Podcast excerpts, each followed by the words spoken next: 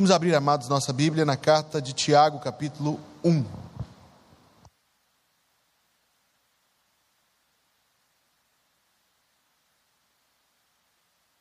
Carta de Tiago, capítulo 1.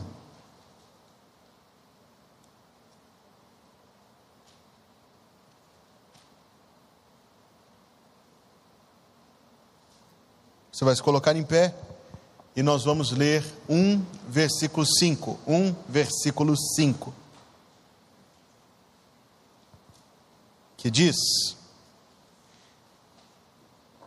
Tiago 1, versículo 5 e se algum de vós tem falta de sabedoria, peça a Deus, que a todos dá liberalmente, e não o lança em rosto, e ser-lhe-á dada.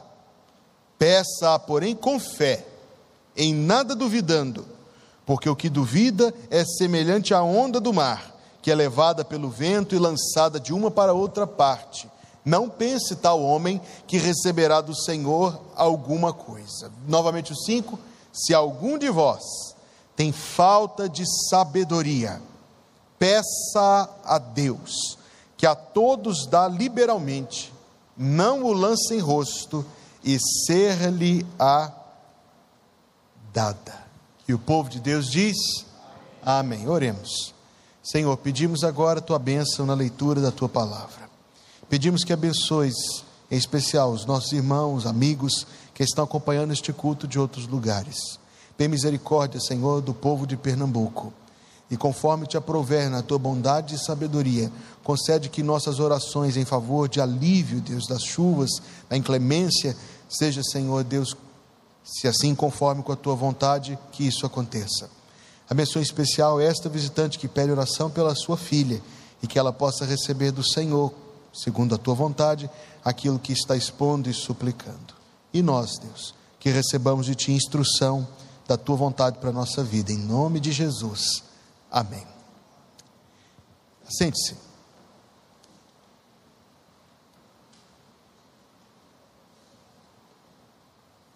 Eu estava numa visita hoje à tarde e na visita acabou aparecendo um assunto muito interessante de um filme um filme tão simplesinho, mas que eu gosto, talvez pela simplicidade dele. Tem alguma outra coisa que a gente não pode recomendar, mas no geral é um filme bobinho. Eu vou contar a história e você vai reconhecer a história de quem eu estou falando. Eu acho que sim. Um homem chamado Jedediah Clempet. Conheceu pelo nome? Ele era um fazendeiro no interior dos Estados Unidos que estava caçando gambá. Ele tomou a arma e atirou no gambá. E onde a bala acertou, jorrou petróleo. Ah, lembrou. Lembrou? E compraram a fazenda dele por um bilhão de dólares. E ele foi morar numa mansão cor-de-rosa em Los Angeles. E eu estou falando naturalmente da família Buscapé. E a graça principal do filme é o fato de que, embora eles tivessem uma fortuna admirável, eles continuavam vivendo exatamente como viviam antes e fazendo usos inusitados das coisas. E, embora riquíssimos, viviam em alguma medida como se não tivessem as suas imensuráveis riquezas. Retrato não engraçado de um cristão que, tendo a promessa de obter sabedoria de Deus, no entanto, vive como um tolo. É como ter uma riqueza ainda muito maior e que vale muitíssimo mais, e no entanto não lança mão dela, vive como um tolo, não vive à altura da riqueza que Deus lhe deu. Veja a promessa que você tem à sua disposição. Se algum de vós tem falta de sabedoria, peça a Deus, que a todos dá liberalmente, não lance em rosto, e veja como o versículo termina: palavras de absoluta certeza, ser-lhe-á dada. Basta requisitar, basta solicitar. Deus assegura que não dirá não. O que nos faz lembrar de, da mesma epístola, quando diz adiante: Nada tendes por quê? Porque não pedis. Pedis e não recebeis, porque pedis mal. Todo crente, todo remido de Jesus Cristo, toda pessoa que é habitação do Espírito Santo tem uma promessa, eu ouso me expressar da seguinte forma, não me entenda mal, tem direito à sabedoria celestial. E usufruirá, desde que peça. E usufruirá, desde que peça, porque a palavra de Deus céus e a terra passarão, mas minhas palavras não vão passar. A palavra de Deus nolo garante, sem cláusulas, sem condições, exceto que se peça, exceto que se creia. Agora, na quarta-feira passada, nós estivemos falando aqui sobre a imensidão da sabedoria divina, sobre a infinitude da sabedoria poderosa, graciosa, bondosa, perfeita de Deus. Quer dizer então que é isso que Deus está prometendo? Quer dizer que se eu pedir, Deus vai me dar conhecimento daquilo que eu não posso alcançar? É essa sabedoria que Deus tem prometido? Será que Deus tem prometido compartilhar conosco daquilo que só Ele sabe, só Ele conhece, só Ele vê? Será, amados, então, que essas espécies de crentes super espirituais que nós poderíamos nos tornar são pessoas que conhecem misticamente, subjetivamente, os arcanos, os profundos da sabedoria divina? A resposta é não. Não é esta sabedoria que Deus nos promete.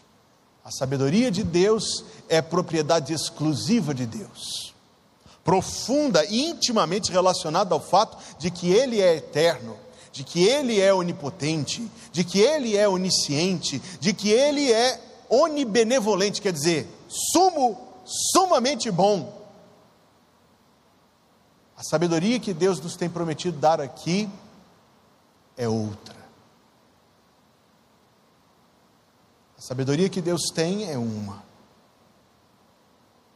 Sabedoria que Deus nos promete dar é outra. E nós precisamos começar por essa importante distinção.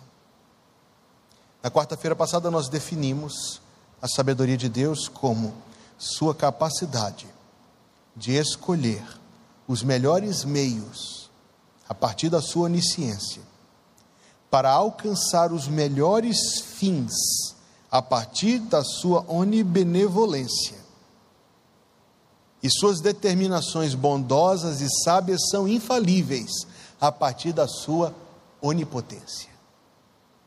E o salvo que consegue alcançar a compreensão destas coisas torna-se alguém progressivamente livre do medo, progressivamente livre da ansiedade, progressivamente livre das torturas de viver neste mundo de incertezas. Como Tozer, A.W. Tozer, expressou da seguinte maneira: fora da vontade de Deus, nada quero, referindo-se à vontade moral de Deus, e fora da vontade de Deus, nada temo, e ele está se referindo à soberania, à providência, à sabedoria de Deus. Fora da vontade de Deus, nada temo. Quando nós lemos a Escritura Sagrada, mergulhar nisso aqui só mais um pouquinho. Nós encontramos, irmãos, testemunhos de um homem que diz: enfrentamos a morte todo dia por causa de Cristo, mas somos mais do que vencedores destas coisas por aquele que nos amou. Então quer dizer exatamente isto: que conhecer a Deus e conhecer a sabedoria de Deus nos leva a uma vida em que nós podemos usufruir de todos os benefícios de confiar em Deus a respeito de todas as coisas. Quando o diagnóstico terrível chegar e disser para você a respeito da sua saúde que algo terrível está te acontecendo, você pode se apoiar na sabedoria de Deus, que é sumamente bom. Não que compreender isso te pertença, não pertence, não pertence. Mas compreender que isto está controlado pela bondade divina te pertence. Aplacar a miséria do medo é o grande triunfo da fé. Contudo, se nós já conhecemos a sabedoria divina, Nós precisamos, novamente, repito, conhecer qual é a sabedoria que está à nossa disposição a partir desta promessa. Que forma de sabedoria é esta que nós somos exortados a buscar? Porque você não pode ler a Escritura Sagrada sem perceber que existem algumas palavras que se dirigem diretamente a você, todas elas, mas algumas em especial. São palavras que se dirigem diretamente a mim e a você. São palavras que nos exortam a buscarmos sabedoria. Aqui nós temos a promessa garantida, basta pedir. Mas nós temos outros textos, textos que nos falam busque. Provérbios 4, 7. A sabedoria é a coisa principal adquire a sabedoria e emprega tudo o que possuis na aquisição de entendimento. Provérbios 4,13: Apega-te à instrução e não alargues, guarda-a, porque ela é a tua vida. Categórico, eloquente. Provérbios 8,34: Bem-aventurado o homem que me dá ouvidos velando as minhas palavras, perdão, as minhas portas cada dia, esperando as ombreiras da minha entrada. É a sabedoria que está dizendo, porque o que me achar, achará a vida e alcançará o favor do Senhor. Mas o que pecar contra mim, violentará a sua própria alma. Todos os que me odeiam, é a sabedoria que está dizendo, amam a morte. Repito, um número de textos nos exortam a buscarmos sabedoria, mas não é a sabedoria que é propriedade exclusiva de Deus. Como você sabe, os nossos estudos são baseados neste livro chamado Conhecimento de Deus. A cada quarta-feira, não mais do que baseados, mas que está ao seu dispor para comprar por 50 reais. Retomando, o autor faz uma ilustração para contrastar a sabedoria divina com a nossa e eu vou dar uma atualizada porque ele fala de trens, mas a gente nem usa tantos trens mais assim. Vou me referir a uma experiência de pequena frustração, às vezes um pouco mais do que pequena, que nós já vivemos. Quando você está para viajar dentro do avião e o avião fica parado naquela pista e você olha para o relógio e diz: está na hora desse avião arrancar. Por que, que esse avião não arranca? Já passou por essa pequena experiência que prova que nós ainda estamos na carne e ainda somos pecadores? E se aquilo se estende, talvez você já tenha vivido a experiência daquilo se estender por uma hora, uma hora e meia, ou pior, existe uma experiência pior do que essa: é quando ele está dando voltas lá em cima e não desce.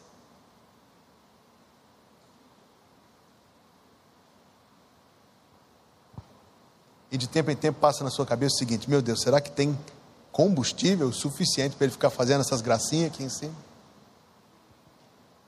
Mas se você fosse levado a sala de controle de tráfego aéreo, se você fosse levado à sala de controle de tráfego aéreo,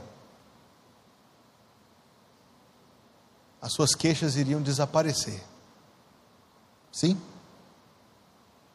Porque aquela meia hora que o seu avião fica parado ali na pista, para você não faz nenhum sentido, mas para quem está vendo a sala de controle de tráfego aéreo, faz sentido. Existe um avião que está chegando, existe outro que está saindo, e dependendo da hora errada que um sai, que o outro chega, misericórdia. Aquela hora que ele fica lá em cima, passeando lá em cima, e você, oh meu Deus do céu. Se você estivesse atrás da mesa do chefe de controle de tráfego aéreo, você não somente ficaria tranquilo, você ficaria grato. Ficaria grato porque está sendo preservada a sua vida, está sendo poupada a sua existência, ainda que ao custo de algum tempo. Esta é a sabedoria de Deus. O chefe de controle de tráfego aéreo de todo o universo é o Senhor Jeová. Nós cometeríamos engano supondo que a promessa de que Deus nos dará sabedoria é que Ele nos levará um dia à sala de comando de tráfego de todo o universo e vai nos sentar e nos dizer: está vendo, Hugo? Por que tal coisa aconteceu? Por causa disso, e tal coisa por causa daquilo. Como se Deus nos devesse satisfações que Deus não nos deve. A sabedoria que Deus nos tem prometido, ela poderia ser ilustrada de outra forma e eu vou ler aqui no nosso livro que eu achei a ilustração perfeita, não preciso de atualização. Sabedoria, diz ele, é como aprender a dirigir. O que importa no ato de dirigir é a velocidade, a maneira apropriada de reagir às coisas, a sobriedade do seu julgamento em relação a uma gama de opções que cada situação te oferece. Você não se pergunta por que a estrada fica estreita ou zigue-zagueia em curvas fechadas naquele lugar, nem por que aquele carro na sua frente está parado onde está, ou porque o motorista age da forma como age, como se ele fosse o dono da estrada.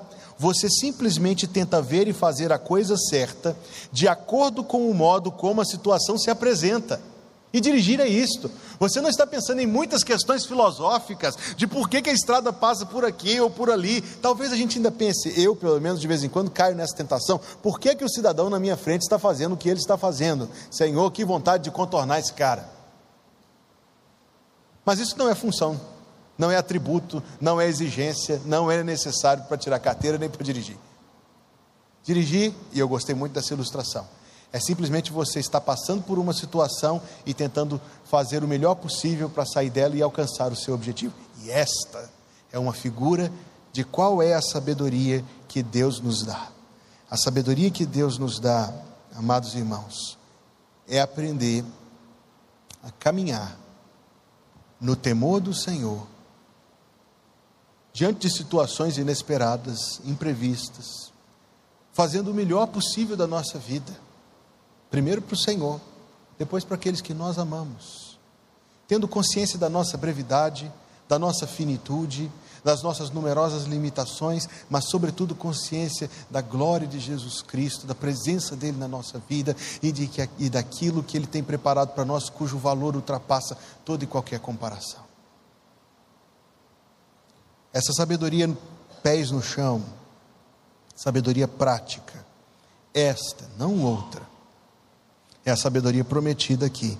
Se algum de vós tem falta de sabedoria, peça a Deus, que a todos dá liberalmente, não o lance em rosto, repito, e ser-lhe-á dada.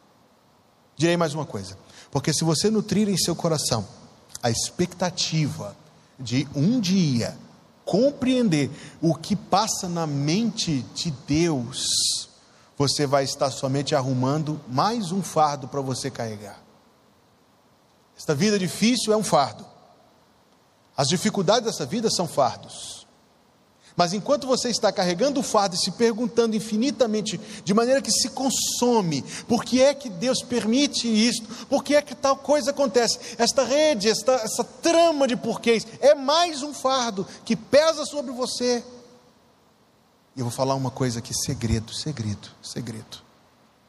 Você não vai, não vai encontrar as respostas nesta vida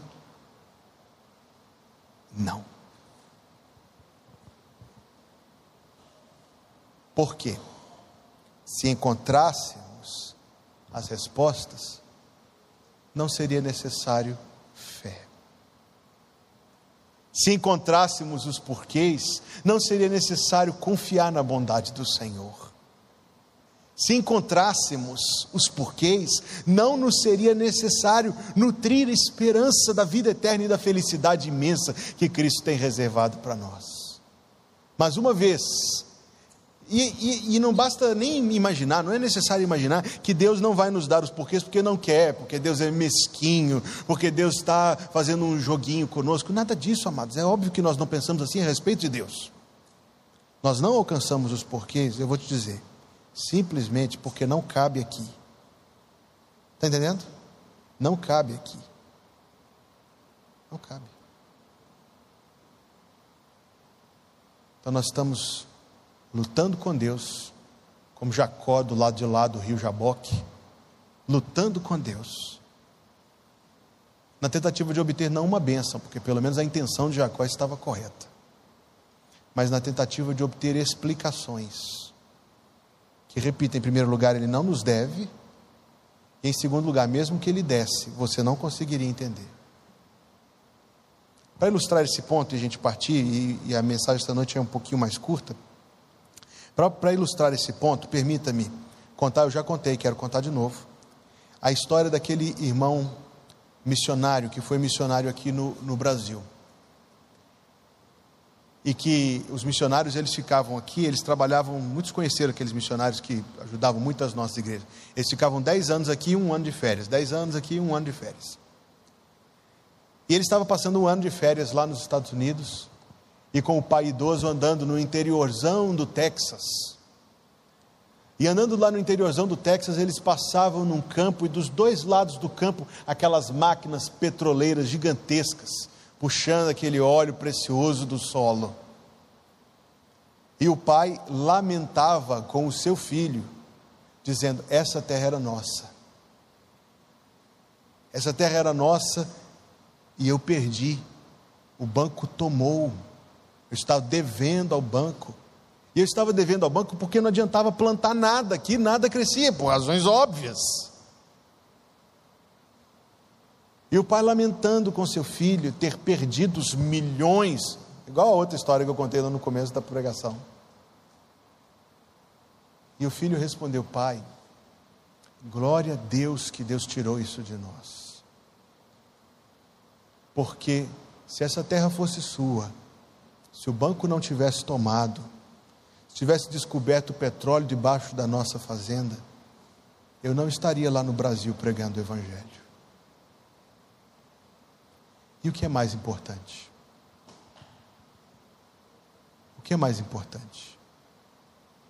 Ah, o conforto, os privilégios, as satisfações que Mamon me oferece.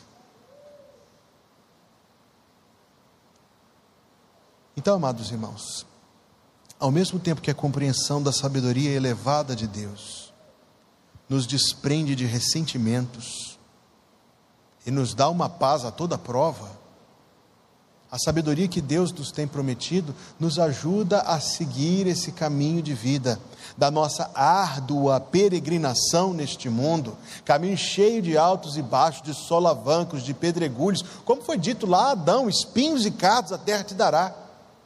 Então nós passamos por esse caminho de espinhos e cardos, passamos por este caminho, sustentados por Deus, confiados em Deus, tendo a nossa esperança nas promessas de Deus e, sobretudo, amados, se nós somos salvos, se nós temos vida cheia do Espírito Santo, eu quero dizer aos amados uma coisa: nós vamos passar por a nossa jornada, nossa leve e momentânea tribulação. Não somente tudo isso que eu disse, mas eu quero dizer uma coisa a mais: alegres, alegres no Senhor, alegres no Senhor se o caminho é difícil, importa para onde estamos indo. Alegres no Senhor.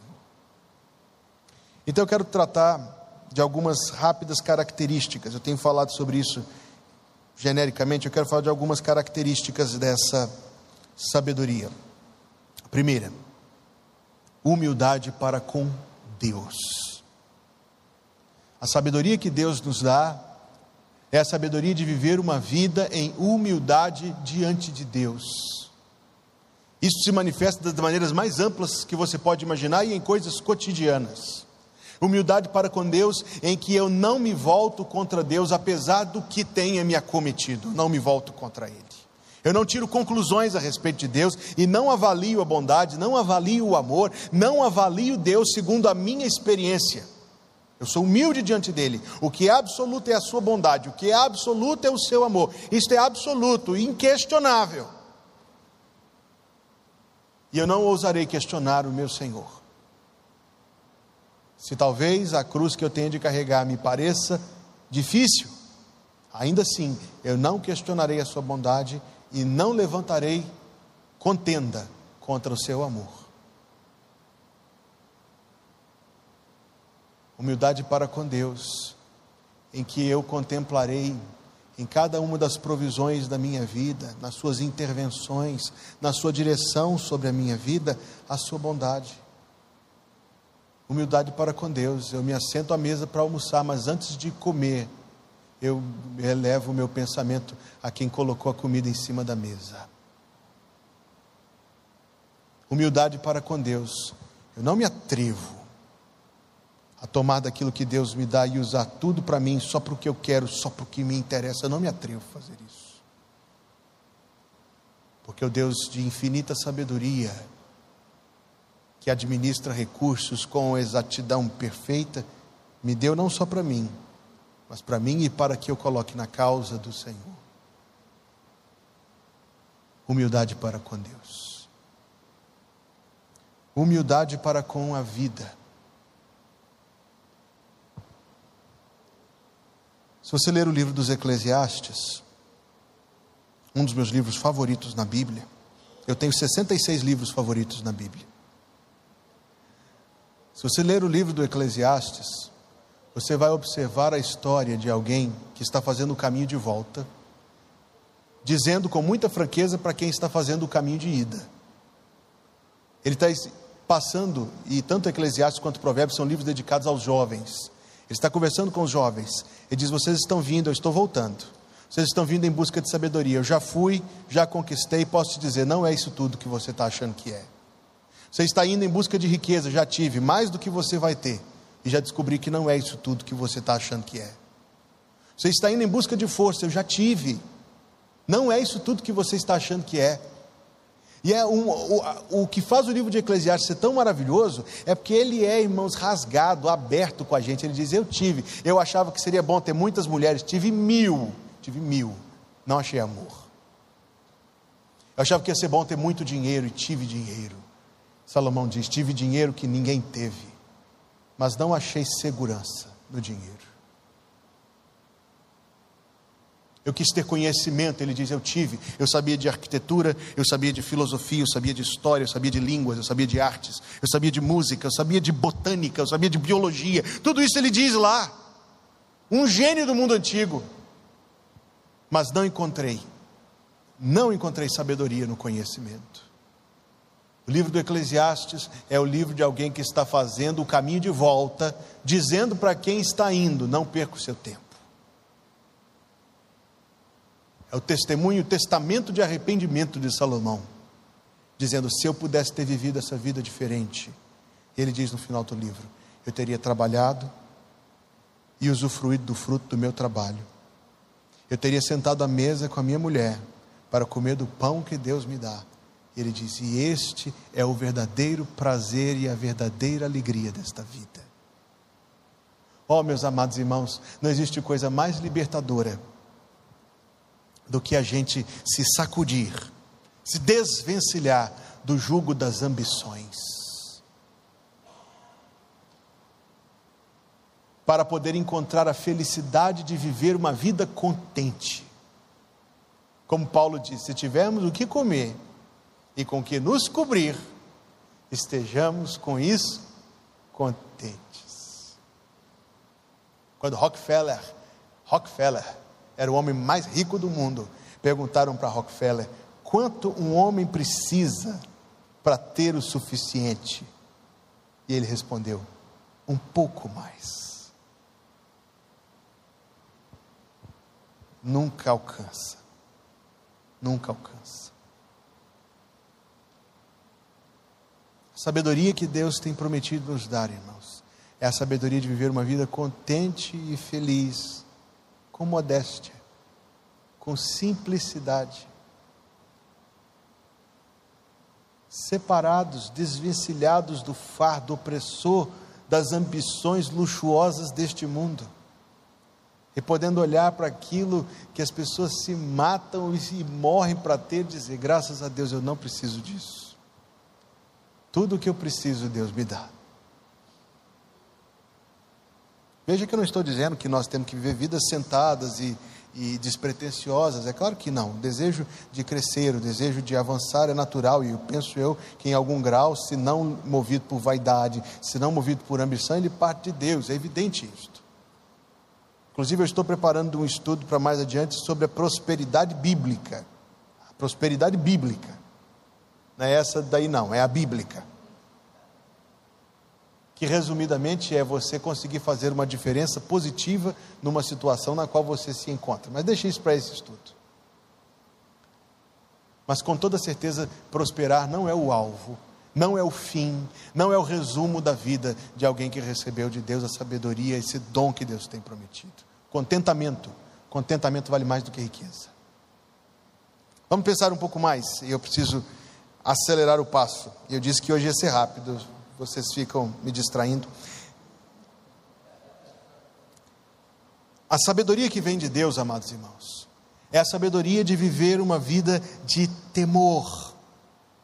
O temor do Senhor é o princípio da sabedoria, e o conhecimento do santo a prudência. Hoje eu vi um tweet daquela cantora famosa que foi criada em igreja evangélica e hoje a última coisa que ela é, a última coisa que ela é é crente. E ela dizendo que ela detesta a ideia do temor do Senhor. E ela diz: por que, é que eu preciso ter medo de Deus? Eu penso que ela devia ter muito medo de Deus, que ela é uma incrédula. Ela, em particular, tema Deus, moça. Mas até salvos e perdoados temem a Deus. Não que nós ressintamos a ira divina, Cristo já sofreu a ira divina por nós. Não que nós ressintamos a ira divina, porque Cristo já sofreu a ira divina por nós. O temor do Senhor que um crente experimenta é que Deus é tão importante para mim. Deus é tão precioso para mim, que eu não o quero desagradar. Eu não o quero entristecer. Eu não o quero contrariar. Este é o temor do Senhor. O temor do Senhor que me faz ter para com Deus respeito, reverência, gratidão o temor do Senhor que faz com que eu ande circunspectamente, gravemente, reverentemente diante de Deus, porque eu sei que Ele é um Deus de infinita santidade. A sondarmos nossas consciências, se nós temos consciência do temor, do respeito, da reverência, do zelo que devemos para com Deus. Porque nós podemos observar em todo lugar quantos crentes que têm um relacionamento muito folgado com Deus não demonstram para com Deus temor nas suas orações, não demonstram, não demonstram para com Deus temor na forma como se aproximam dele, da forma como se apresentam perante ele. A Bíblia diz: o temor do Senhor é o princípio da sabedoria. Outra característica da sabedoria que Deus dá é a capacidade de entender quão mal é o meu coração e quão mal é o mundo no qual eu vivo. Não há um versículo neste mundo, meu irmão, que te dê margem para ter a expectativa de uma vida fácil. Cristo foi claríssimo. Neste mundo o que você terá? Mas nós nutrimos expectativa de sermos a exceção. Nós nutrimos a expectativa de que o caminho vai ser diferente para nós. Realmente Jesus disse que nesse mundo vamos ter aflições, mas eu não, eu ele vai me dar uma isenção. Ele vai me dar um passe. E ele vai dizer para você o seguinte: eu não te disse nada a respeito disso. Nada, vezes nada, vezes nada, vezes nada. Eu te disse: no mundo tereis aflições, mas eu estou convosco todos os dias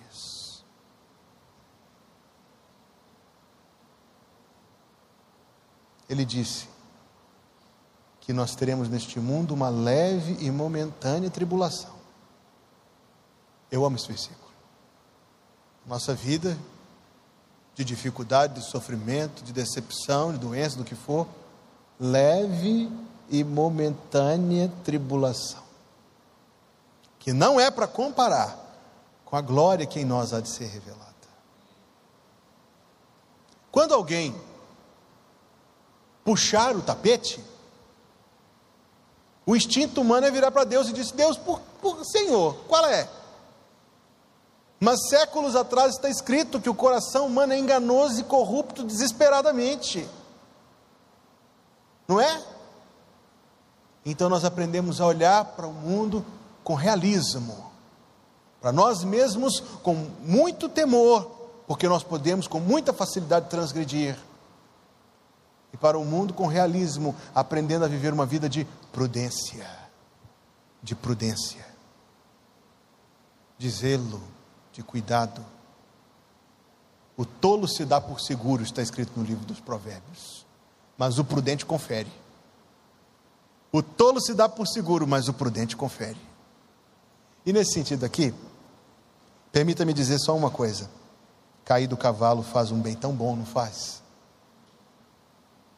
Cair do cavalo faz muito bem, pois nos faz arrepender de imaturidades, de expectativas tolas, para a gente aprender que a palavra de Deus é séria mesmo. Porque às vezes a gente não dá, irmãos, a gente não leva a Bíblia a sério, infelizmente. Se levássemos, a gente não precisava cair do cavalo. Mas quando a gente cai do cavalo, a gente se lembra que a Bíblia já dizia, de antemão, e que o que está escrito é verdade. Vamos lá. Como alcançar sabedoria? Número um,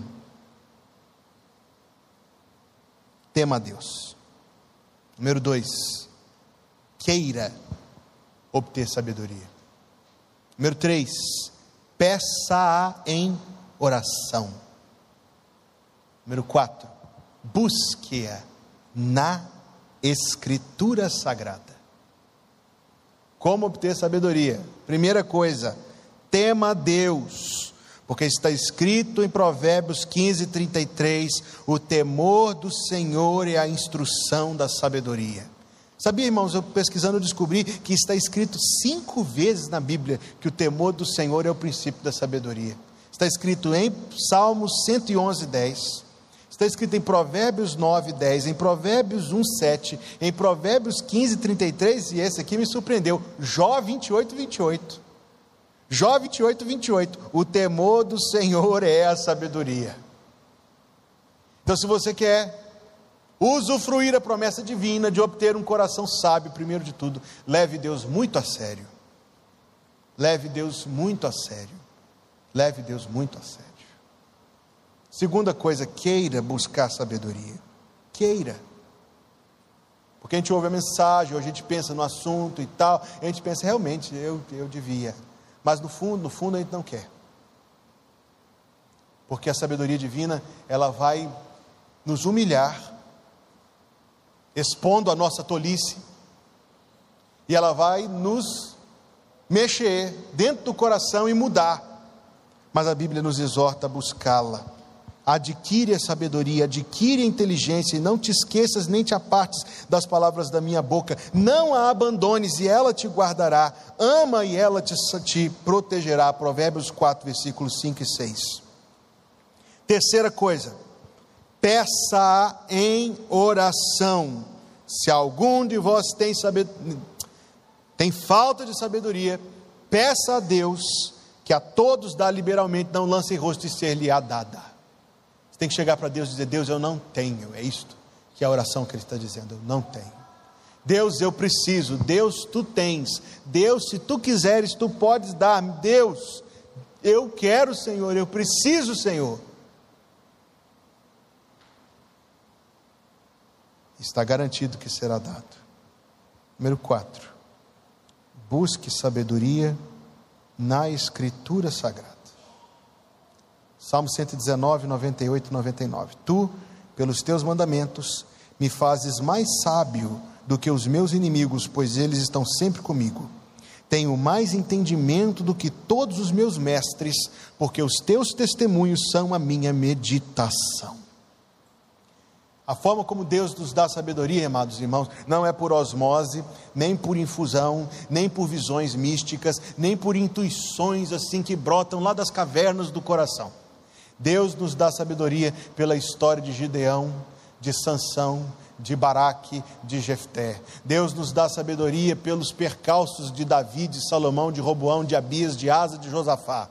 Deus nos ensina pelas palavras piedosas, profundas, penetrantes de Isaías, de Jeremias, de Oséias, de Daniel, de Ezequiel, do livro das Lamentações, do livro dos Eclesiastes. Deus nos instrui a partir da beleza contundente dos salmos.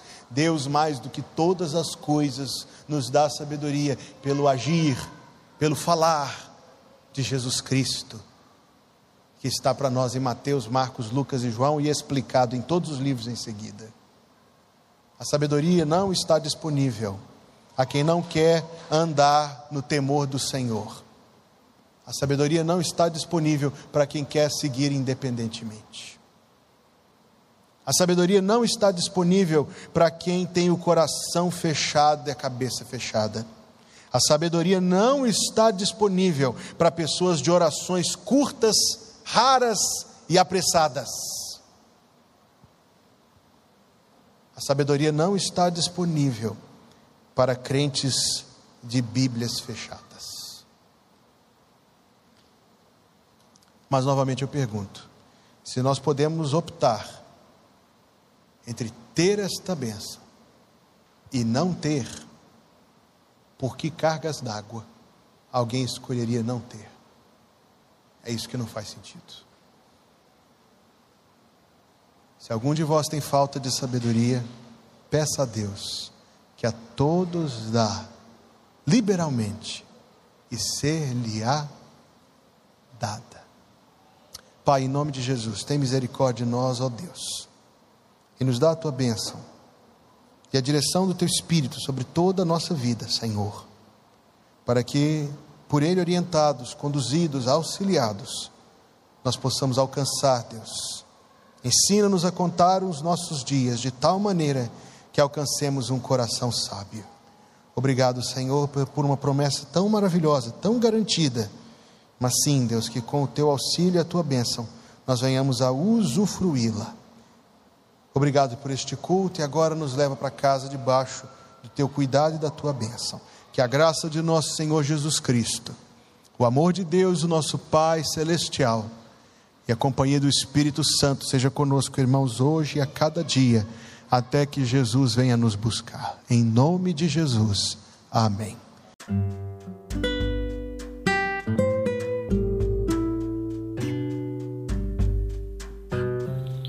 Obrigada por estar conosco. Volte sempre. A Igreja Batista Plenitude tem sempre uma mensagem de Deus para você.